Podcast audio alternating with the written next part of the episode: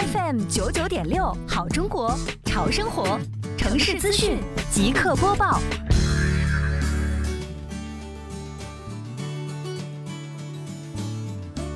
民生六六耳朵刷资讯，围绕美丽杭州创建暨迎亚运城市环境大整治、城市面貌大提升长效管理工作，杭州市西湖区双浦镇全面打响了交通安全整治攻坚战，联合交警中队、城管执法中队、钱塘江江堤管理所，开展辖区内公路、道路、江堤大塘和主要村道的交通隐患排查，共治理交通安全隐患四十余处，约谈工程运输企业六家。约谈建筑工地十四家，依托辖区范围内的三十个村社交通管理站，开展交通安全进村宣传等活动，共发放宣传资料三千一百余份，劝导电动自行车正确佩戴头盔，安全文明行驶三千七百余起。好，以上就是这个点位的全部内容，下个点位我们再见。